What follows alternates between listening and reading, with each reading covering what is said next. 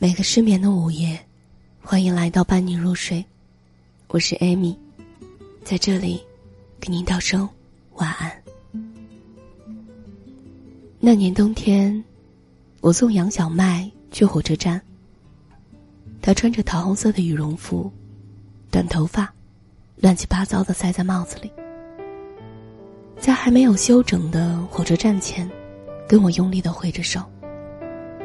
乘着四零九路的车，回到学校的时候，窗外飘起了大片大片的雪花，整个车厢里的人都躁动起来了，挤到窗口张望。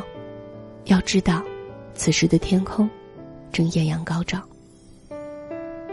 啊，太阳穴，杨小麦的出行还真是别致的一天。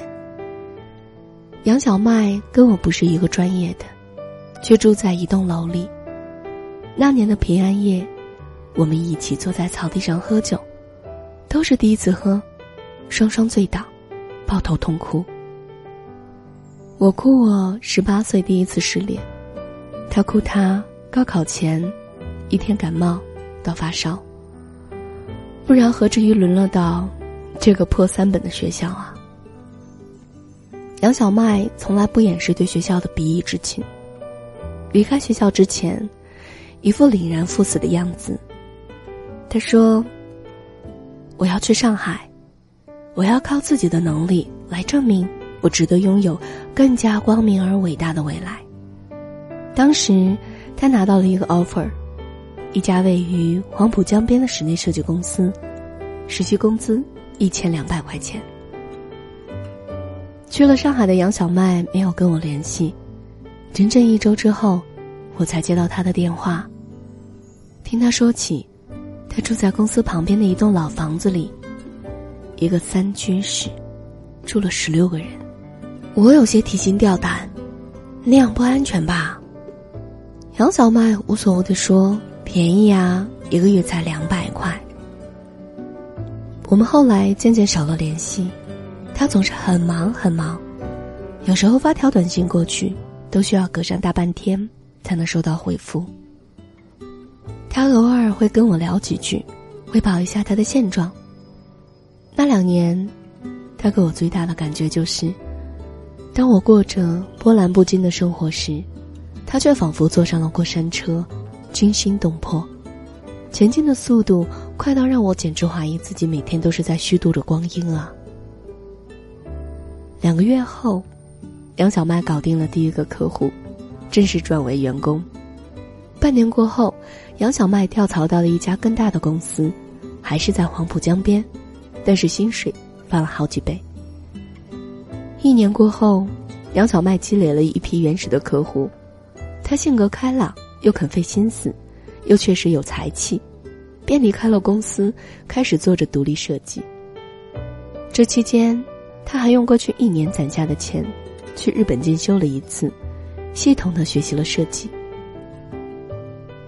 我大四毕业，毫无头绪的找着工作，然后在老家开始做一份灰扑扑的办公室文员工作，每天打印、复印各种文件，无聊的时候花大把时间泡在网络论坛上。而那个时候的杨小麦已经找到了合伙人，开始经营自己的设计工作室。他平时喜欢研究各种艺术，对配色和线条的领悟力极高，渐渐积累了一批有品质的客户，在圈子里崭露头角，颇受推崇。我们像是朝着不同方向生长的两株植物，在短短的几年里，它一直繁盛着，几乎快要长成了参天大树，而我，却还是那株瘦弱的幼苗，连枝丫。都不知道该往哪里伸展。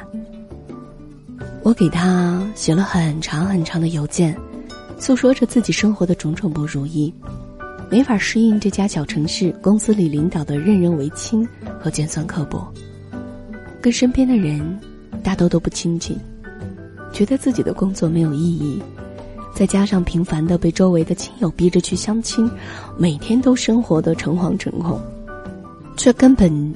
积聚不起来任何改变的勇气。他劝我说：“这么不开心，不如出去啊。”我却开始又踌躇不前。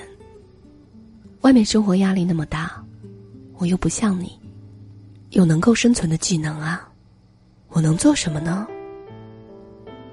他却在一个深夜，给我回了电话。我以为他会安慰我，听我吐槽，给我建议。他却开始缓缓的跟我说起他刚到上海时候的种种艰难。我之前自己折腾画图纸，用的是最初级的绘图软件。我刚到公司的时候才发现，别的设计师用的我都不会。于是每天下了班儿，我抱着视频教程，一点一点从头开始学。往往到凌晨才一个人从办公室往家走。我接到的第一个订单，客户是个本地的娇小姐，特别特别难缠，经常大半夜就一个电话过来，说他有什么新的想法，逼着你立马改图。可是等你改完发给他，他却已经睡了。有什么不满意就直接骂人，我还得低着头道歉。杨小麦的语气很平静，我却听得几乎哽咽。这些你从来都没有说过。他却笑了，说：“有什么好说的呢？你的生活再苦，别人没法替你分担啊。你想要的任何东西，也不会有人送到你手上，只能自己咬着牙去赚，去拼。我可以打电话跟爸爸妈妈、跟朋友叫苦叫累，可是，除非我放弃这条路，要不然，诉完委屈之后。”第二天还是得爬起来，继续去客户那里挨骂，反复改方案。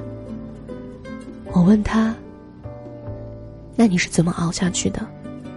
他说：“每次我觉得自己快要撑不下去的时候，我就去黄浦江边，看着东方明珠，然后想着，你看，这座城市的灯光这么美，就算拼尽全力，我也要留下来。”你知道我租的房子一直都是在东方明珠附近的，每天走路去上班都要特地绕到塔下看一眼，然后在心里默默的跟自己说：“加油。”下了班的时候也要去看一眼，然后告诉自己：“我又撑过了一天。”他最后跟我说的一句话是：“抱怨是解决不了问题的，躲在家里哭，什么用都没有。”二零一四年。我终于肯下定决心去另外一座城市，从最开始的基础做起，一点一滴的在自己喜欢的行业里默默的努力着。而杨小麦在那一年给我发来了结婚的喜帖，男方年轻有为，跟他性格相投。那一年他的网店也落地到了实体。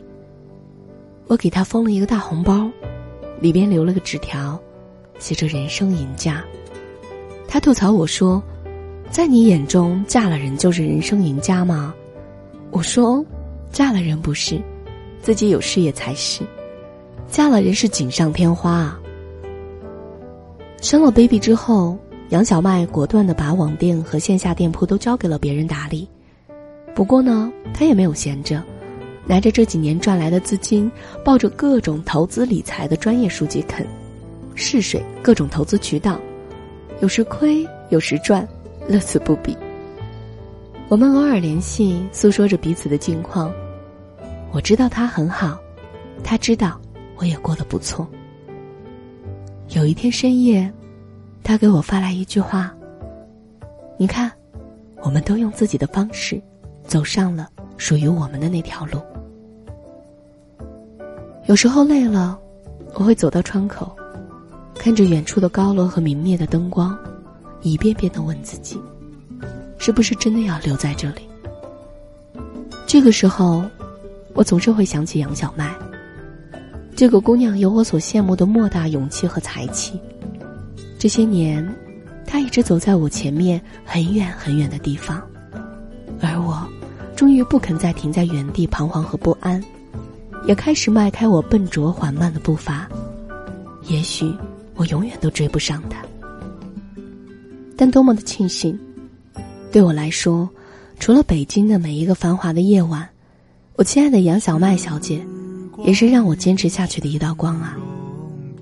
也许我们的生活，也跟那场雪一样吧，有艳阳高照，也有漫天寒意。庆幸的是，雪总有停的时候，而阳光总会出来。这里是伴你入睡，我是艾米，在这里给您道声晚安。时光一逝永不回往事只能回味，忆童年时竹马青梅，两小无猜日夜相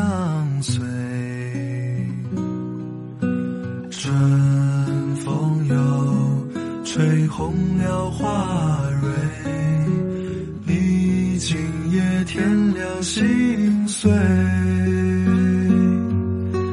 你就要变心，像时光难倒回，我只有在梦里相依偎。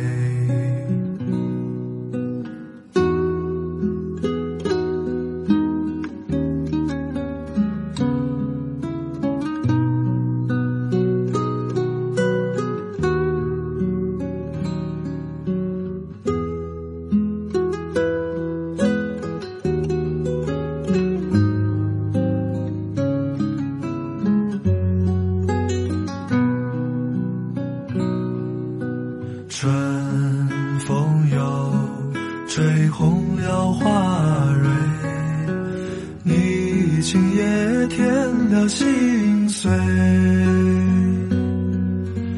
你就要变心，像时光难倒回，我只有在梦里相依偎。